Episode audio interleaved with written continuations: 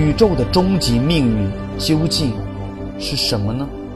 如太阳的恒星核聚变燃烧，就是把能量以辐射的形式散布到整个宇宙空间，是在加速宇宙的熵增而已。强大的黑洞，同样也逃不过熵增的宿命。霍金就通过理论推导出，黑洞实际上也会慢慢蒸发，这就是霍金辐射。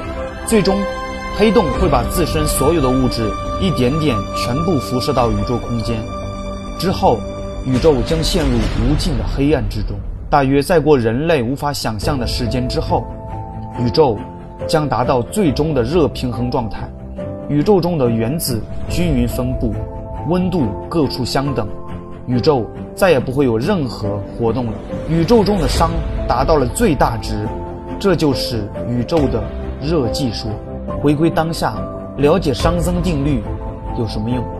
一个人要变得更优秀，就要学会反熵增。